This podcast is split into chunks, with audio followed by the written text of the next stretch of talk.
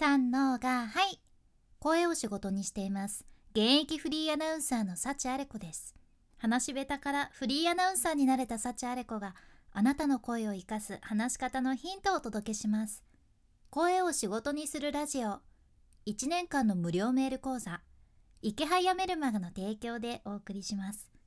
今日は雑談でゆるっとどんなプロも最初は初心者だったっていう話をしますね。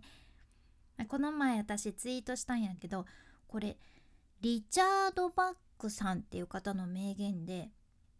プロの作家とは書くことをやめなかったアマチュアのことっていうのがあるじゃん。プロの作家とは書くことをやめなかったアマチュアのこと。つまりみんな最初は初心者からのスタートなわけですよ。でもなんかわからんけど私たちすごい人見てたらさあの人は多分最初からすごかったんやろうなとか最初からああなんだろうなって思っちゃうことないかいな。私あるんですね。でもさよく考えるとあの二刀流の大谷選手ももちろん最初はね初めてボールを触った瞬間があったわけやし将棋の藤井聡太さんも。将棋って何？それってどうやって打つのっていうところから始まったはずやね。でもそんな方々と私なんかはまあ次元は全然違うんやけど一応私もフリーアナウンサーとして喋りのプロとしてお仕事をして11年今11年目 なんやけどプロってさ誰かがあなたはもうプロですよあなたがプロですよって決めるんじゃなくってプロって自分が決めるものやなーって感じるじゃん。私も最初もちろん初心者からこのお仕事を始めたわけやけど最初ね師匠に言われたことを今でも覚えていてたとえ初めて経験するお仕事でもたとえ自信がない現場でもプロとして臨みなさいと。絶対に自分初めてなんですとか自分初心者なんですっていうのは言わないでっっていう。もうこれを強く言われて私も守ってきたじゃあね。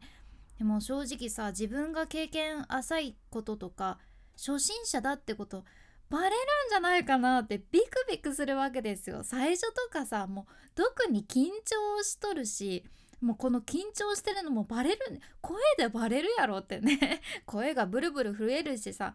これは慣れてないのバレバレやの。でも言っちゃいかんって言われとるしとか思うよたちゃん。結婚式の司会を初めてする時もそうやったかな。もう絶対初めてこの司会をさせていただきますとか言ったらダメって言われとって。でも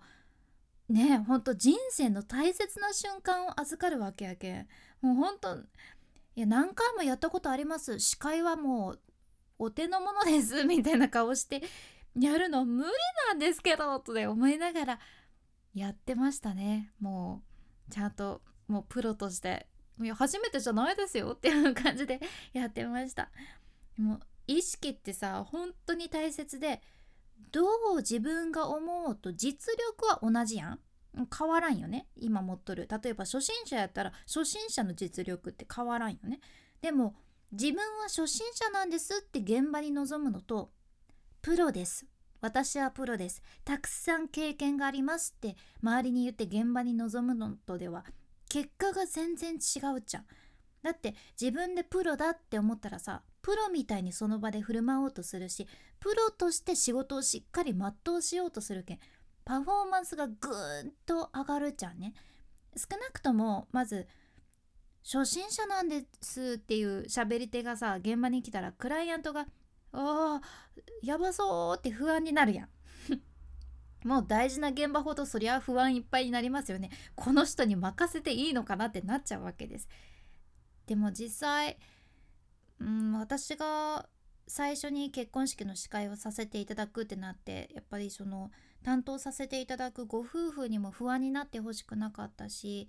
あもちろんね師匠にも初めてっていうのは言わ言っちゃダメって言われてたからそれは守ってプロとしてずっとね接して全うしたんやけどご夫婦にはめちゃめちゃ感謝されてもう幸ある子さんに頼んでよかったですっていう一言いただけたじゃん。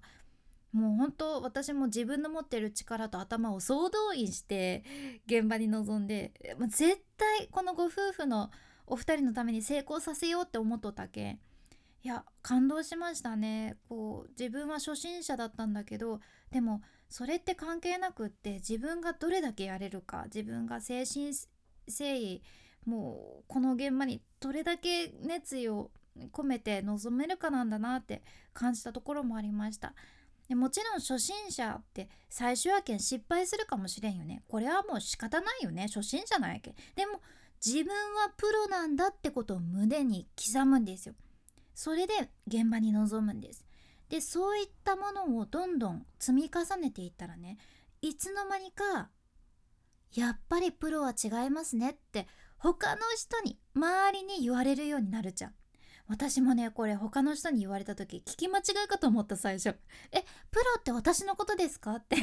今私の話題ですか?」っていう風な感じででも本当にさ初心者でも自分でプロって決めたらプロなんですよ。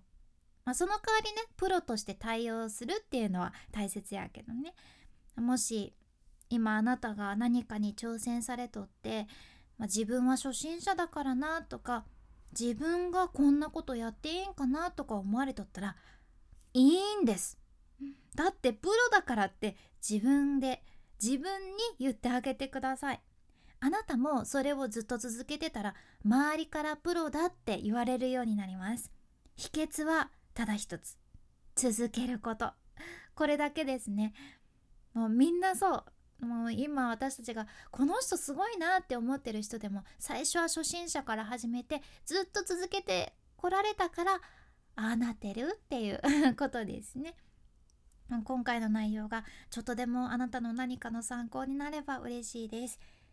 で私にとって SNS もそうじゃね1年ちょい前に本当に初心者から始めて今ではその SNS を仕事にすることができました。やけん、まあ、SNS を伸ばしたいとか SNS を仕事にしたいって思われとるあなた。このラジオのスポンサー池早さんの無料メルマガをぜひ読んでみてください。私もこのメルマガをきっかけで SNS を仕事にすることができました。自分の SNS とかブログ YouTube の伸ばし方自分で稼ぐためのノウハウっていうのがサクッと学べちゃうそんな有益な無料のメール講座です。まあ、無料やけんずっとお金は本当にかかりません。シンプルにお得です。で私もネット知識ゼロのところから副業を始めることができた。まあそんなきっかけをもらったのがこのメルマガやったんやけど辞めたい時はいつでもサクッと辞められるしかなりお試ししやすいっていうのが利点かなって思います。他のメルマガはどうかっていうのはあれやけど割とね池早さんあの辞めたい人はこちらからどうぞっていうのをね積極的に言われるのでなんでだろうっていうぐらいねやめやすい感じです。まあでも一回読んでみたらわかると思うけんまだ読んでないっていう人は画面スクロールして出てくる概要欄エピソードメモからぜひ今日チェックしてみてください。君に幸あれ。ではまた博多弁の幸あれ子でした。